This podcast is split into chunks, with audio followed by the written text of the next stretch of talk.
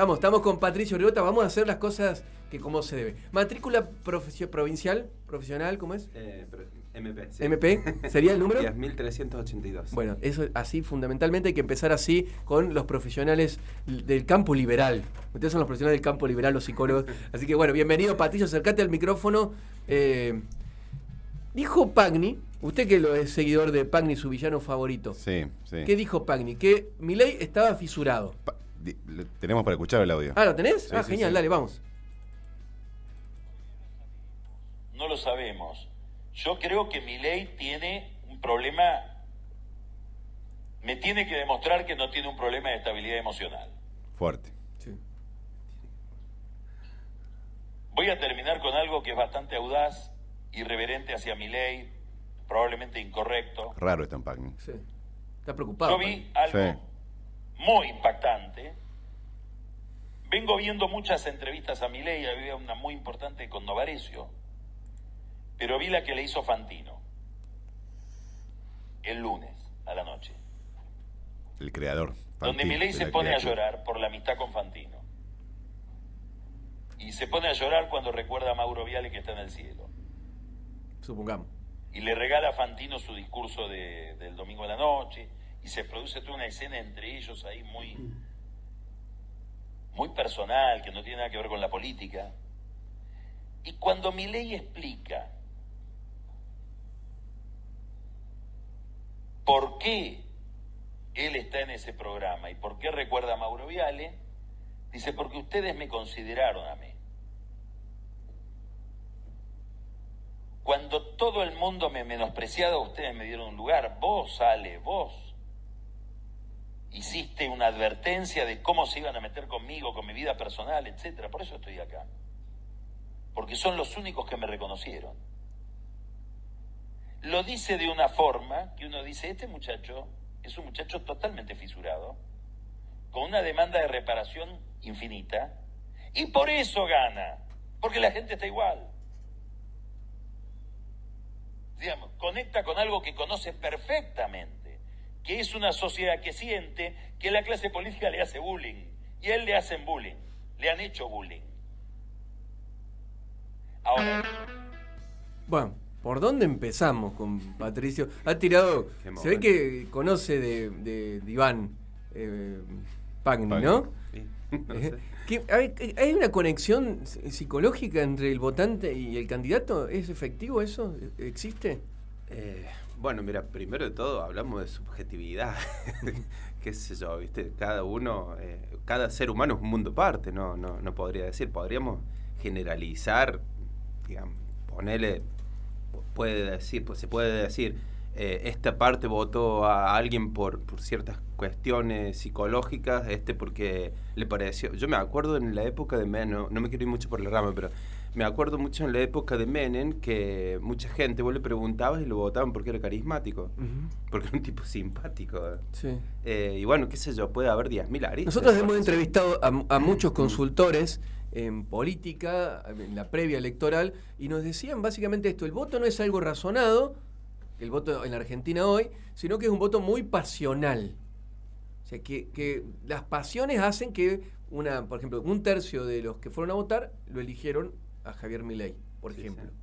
Sí, sí, hay, hay, mucha, hay muchas visiones. Por ejemplo, yo eh, tengo en consultorio eh, adolescentes, preadolescentes, y con todos los que he hablado, me han dicho que han votado mi ley y me preguntan a mí a quién vota, a quién vota, claro, y me dice, si no votaste en mi ley me voy a enojar, me dicen, así me dicen. ¿Ah, sí? Ah, sí, sí, así me dicen. ¿Y vos qué le dijiste? Te voy a derivar.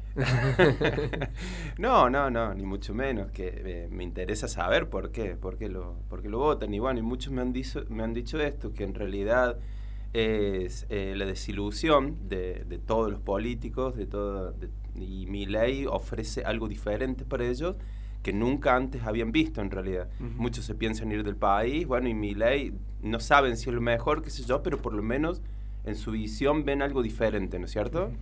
Eh, Viste que yo en el programa anterior eh, hablaba de la caída del nombre del padre, del ideal eh, a seguir de los adolescentes que no existía, y mi ley podría llegar a ser algo, algo como Mm, digamos, acercado a eso ni siquiera, pero, pero bueno, algo diferente eh, algo para transgredir, digamos, si se quiere, porque si vos te pones a escuchar mi ley, eh, en apariencia es un tipo transgresor, Sí. ¿no? ¿No es cierto? Sí, sí, sí. Eh, bueno, y el adolescente eso le, le impacta y le llega. Y después, qué sé yo, la otra gente, eh, mucha gente está desilusionada con todo, con todos los gobiernos, que uno ve y, y les pregunta siempre lo mismo, es una cuestión cíclica. Hay una cuestión Y- ahí del, del- también del voto, bueno, si bien ha, ha sido un, un fuerte componente del voto adolescente, también, digamos, tuvo un fuerte porcentaje de, de votos, digamos, de, de adultos, ¿no? Sí, sí. Este, y yo pensaba, ¿no? El, bueno, desde la psicología obviamente se podrá explicar mejor. eh, este, hacer algo enojado, lo que fuera, trabaja- ir a trabajar enojado, a manejar un auto enojado, vivir, o sea, claramente afecta la acción que vos estás, haciendo enojado. Y digamos, de- el, eh, quizás el votante fue a votar enojado, ¿no?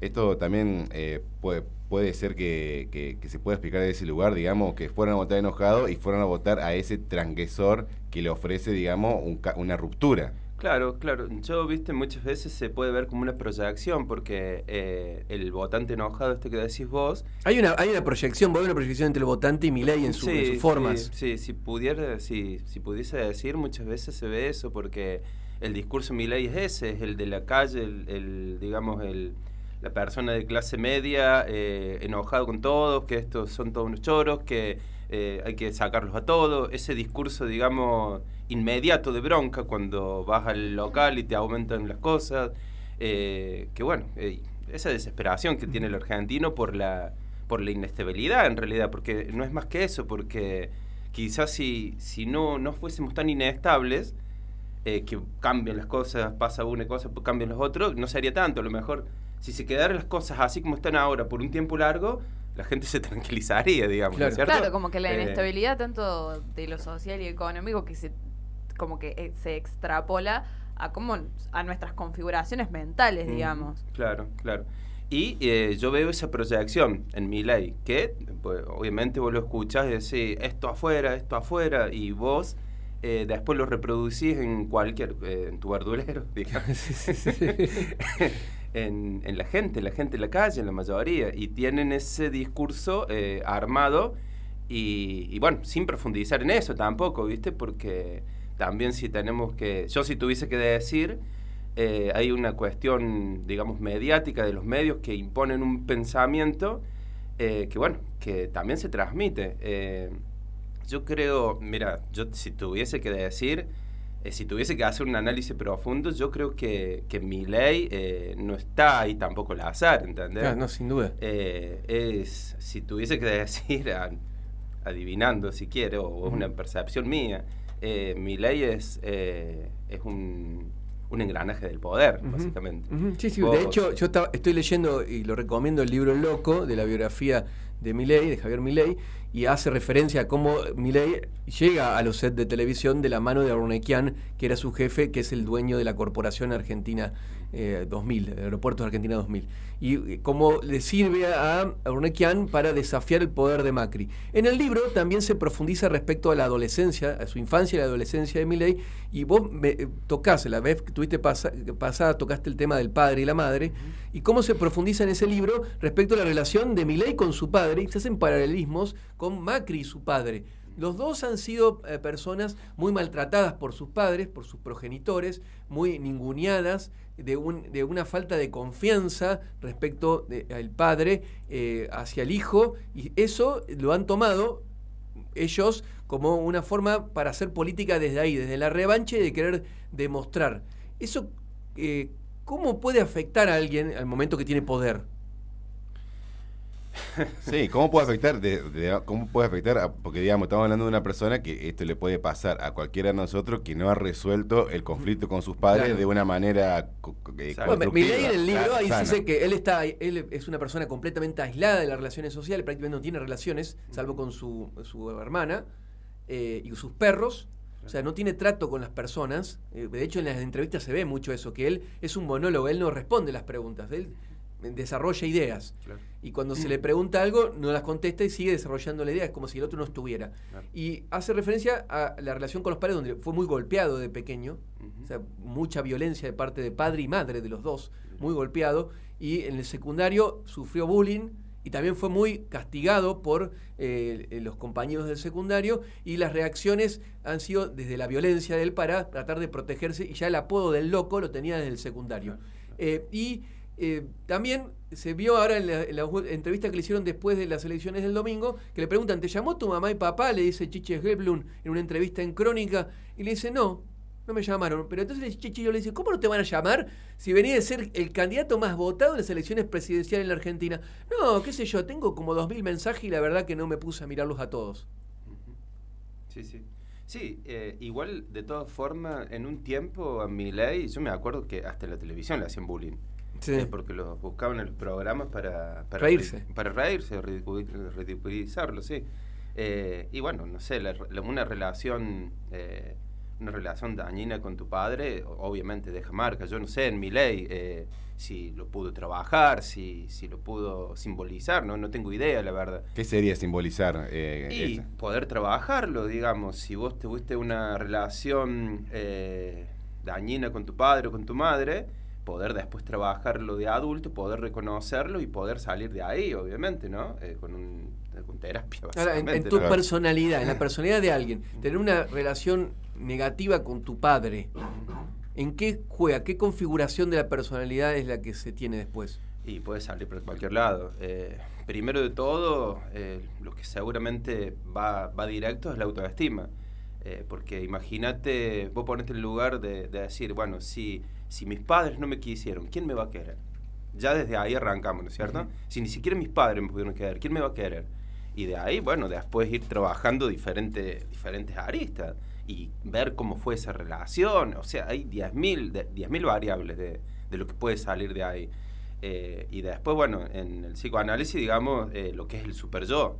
O sea, el padre siempre representa nuestro super yo, nuestro ideal de persona, básicamente, ¿no es cierto? Y si no lo tenemos ahí en el padre, eh, también hay una complejidad. eh, ¿Y en quién se lo tiene si no se lo tiene en el padre el- ese ideal de persona? Claro, y depende por de cada persona donde, donde, donde va generando. Claro, Claro. porque ahí tenés una parte fundamental de la configuración de tu personalidad rota. Y hay que ver dónde, dónde lo buscar, digamos. ¿Dónde, ¿Qué sos vos? ¿Qué querés ser vos, entendés? Si no tenés tu padre de guía, salís al exterior y ¿quién sos vos, entendés? Si no tenés un sostén. Por eso, está- viste que yo siempre repito la figura, el nombre del padre en simbolismo, digamos. ¿A qué seguir? O sea, ¿a qué aspirar? Porque, viste, es difícil armarse uno solo, sin tener, eh, digamos, sin tener eh, figuras representativas para nosotros. ¿A qué seguir? Más siendo adolescente, ¿entendés? Ujú. Porque, bueno, después uno con adulto, en realidad uno de adulto se va formando y va y también tiene sus inseguridades o no, según cómo se termine formar como adulto. Pero un adolescente que está buscando su personalidad, armar su, eh, su estructura de vida y, y- y buscar quién, qué- quién es, quién es realmente, eh, si no tenés un ideal, es difícil hacerlo. Ahora solo. fíjate, esto, esto- esto obviamente sin psicoanalizar a Milei porque no lo conocemos personalmente, pero fíjate cómo el, cómo el loco termina aferrándose a cuestiones, o sea, se aferra a los perros al punto de clonar a un perro que se murió, se aferra a- al No, hermano. no, no admitir que está muerto, de hecho. Claro. Porque él asegura Se comunica- su círculo íntimo que el perro eh, se reencarnó en uno de los clones. Y, y- cómo se aferra, por ejemplo, a la mm, este, escuela, escuela, escuela austríaca. Vos decís, o sea, se aferra como, como si fuera un, no solamente como un faro económico, sino como un faro económico, moral, religioso. O sea, se, afela, se aferra a esa, a esa, a esa, a esa famosa escuela austríaca, que también parece muy raro. eh, evidentemente eh, está buscando cosas también que lo hagan este, quizás sentir más seguro. Ahora yo, te quería preguntar, eh, bueno, el, ¿qué, la libido, ¿no? Este, Ahí, ahí va la pregunta, a ver la libido. Sí. Vamos con la libido. eh, ¿qué, qué es la libido? O sea, si lo tuvieras que resumir así, eh, y después te, te- te pregunto, digamos, ¿por qué te pregunto esto? Eh, a ver, o- o- vos, vos decime, te lo tiro sintéticamente, vos decime si, digamos, la libido, si vos buscas te- en la definición, te dice que es el deseo de placer, en especial de placer sexual. Y sería como un impulso que te, eh, que te inclina o, como una fuerza que te impulsa a concretar ese deseo sexual o poder satisfacerlo. ¿No? Este, y tiene que ver, de- desde el psicoanálisis quizás con una cuestión este, no solamente sexual. Digamos, esa libido, esa energía que vos pones en, en, en lo sexual, ¿se puede poner en la política, por ejemplo? Eh, el libido se puede traspolar a, a, cualquier cosa, básicamente. O sea, nace, nace como una cuestión sexual. A ver, cuando hablamos de sexualidad, Sí. no hablamos de- del acto sexual en sí. O sea, no es todo. concretamente el No, acto no, sexual. No, no, no, por supuesto Bien. que no, no. Desde el psicoanálisis lo sexual no es el acto, eh, el acto en sí. Empieza desde, desde chico lo- todo lo sexual, o sea, el contacto de- del, del bebé con la madre, ese diálogo tónico, el pecho, eh, las, partes, las partes erotizadas, digamos, si quiere, una caricia, eh, todo eso se va convirtiendo en líbido, todo nuestro- el placer corporal, básicamente, ¿no? Mm. eh, que después, digamos, a- en, en la adolescencia y la pubertad, eh, con la cuestión hormonal, se va directo al objeto sexual, básicamente. Pero se va armando en, en todo nuestro cuerpo el- lo que es líbido. Es el deseo, ¿entendés? El, el abrazo. El abrazo es líbido también, ¿eh? Esa sensación de decir, sentir, aferrar al otro y sentirnos bien por eso, ¿entendés? Eh, todo va formando eso. Ujú. Eh, y después es, eh, se traspola a la satisfacción, digamos, a ver, al, al deseo mismo. Eh, Nosotros, ¿por qué vivimos? Vivimos porque deseamos. En el momento exacto que dejemos de desear, morimos. Y el deseo puede ser muy diferente para, todo, para cualquier persona. Claro, porque fíjate que en la, en la política se da una cosa que, que los políticos, o sea, eh, es como una adicción, que es la rosca, esto de, del diálogo de pasillo, de ver dónde esperamos, qué sé yo, y vos decís, vos lo- vos a uno a veces parecía que fuera una adicción, esto de estar todo el tiempo rosqueando, ¿no? A tal, y a, a tal punto que se olvidan por ahí de, de su función concreta porque están todo el tiempo operando y rosqueando. Hay como una especie de, de adicción ahí, ¿no? Y, y como una especie de, de libido, si quiere. Sí, sí, eh, sí, adicción más... ¿Se puede haber adicción al poder? Y yo no diría adicción, diría en realidad un deseo, porque, a ver, qué sé yo, eh, es subjetivo de cada caso, como siempre digo, ¿no? Pero yo me imagino un caso X, una persona que lo tiene todo, que tiene plata, que tiene dinero, ¿no? ¿Por qué meterse, eh, buscar poder, ¿no es cierto? No, ve- vemos, ca- vemos, no sé, dirigentes políticos que- están pisando los 80 años y todavía están ahí. Claro, Y, y en la rosca. En la y- rosca. Claro, a eso voy yo, ¿no es cierto? Porque el poder es deseo, en realidad. Decimos, bueno, eh, estamos. eh, eh, yo tengo todo, no, te- no necesito más nada en la vida. O sea, sacando lo emocional, porque ni siquiera eh, pueden volver a lo emocional, qué sé yo, no sé, según ca- cada caso. Y lo único que me queda es el poder, ¿entendés? Voy a decir, eh, ponemos un ejemplo, Mirta Legrand, ¿por qué sigue viva? Porque Mm. todavía tiene el deseo de estar ahí al frente de la televisión hablando con gente y que la gente la vea, la reconozca, ¿entendés? Claro. Mm. Eh, vivimos por el deseo. Puede pasar, puede. Bueno, hay una anécdota de Mirta que cuando se iba al país ella se sentía muy angustiada porque eh, ella decía, "Ay, yo en mi país soy muy reconocida con- y nadie se le- nadie la saludaba en Estados Unidos, porque obviamente no la conocían. Ella, y ella, digamos, también hay un, un- un deseo ahí. Sí, una, una última pregunta y agradecerte por, por el tiempo y seguramente te vamos a estar llamando, eh, porque aparte ha, ha- ha habido muchos reclamos de la audiencia de, que, que tenés que estar acá, eh, hablando de psicología. Así que eh, una última pregunta que tiene que ver con esto. ¿Se puede usar mal la libido al momento de ejercer ese poder? ¿Mal? O sea, dañinamente. y, Me pregunto por mi ley, o sea, es el, la, Ah. libido de mi ley. ¿Se puede usar mal? y qué sé yo, ¿viste? Lo que pasa es que. ¿Está eh, fisurado el tipo o no? Vos lo mirás así, decís, ¿está oh, fisurado? No, no te podría decir Sí. eso. A ver. No sería responsable que lo No, dijera. no, no. Vos, vos lo ves, qué sé yo, y no, no sé. Porque, a ver, hasta yo puedo decir, hasta el tipo puede ser un tipo muy inteligente y es toda una actuación, ¿entendés? Claro. No, no podés dar un análisis de una persona que no, no conoces, ni, ni, ni haces ni siquiera un, psico, un psicodiagnóstico, y está con vos, ¿entendés? Eh, yo si tuviese que decir por ahí, muchos de los políticos tienen, eh, tienen cuestiones psicopáticas, ¿entendés? Ujú. Porque esto de mentir, de, de, de la manipulación, de, del negar absolutamente algo que hace adelante del otro, si no, yo nunca hice esto, no, bueno, yo me arrepentí, es, un- es, una, persona, es una cuestión muy psicopática, básicamente. Ujú. Pero bueno, qué sé yo, cada subjetividad es muy, muy, muy, eh, muy diferente. No Sí. sé, no sé mi ley, la verdad. Si vos lo ves así a simple vista y ves los análisis y lo, lo escuchas hablar, y bueno, sí, va a decir el tipo está fisurado, pero de ahí que realmente lo sea, Sí. eh, nunca podés decirlo concretamente, si no, si no realmente haces un análisis mucho más profundo y personal y subjetivo de la persona. Está bien. Bueno, Bueno. gracias Patricio por, por haber estado.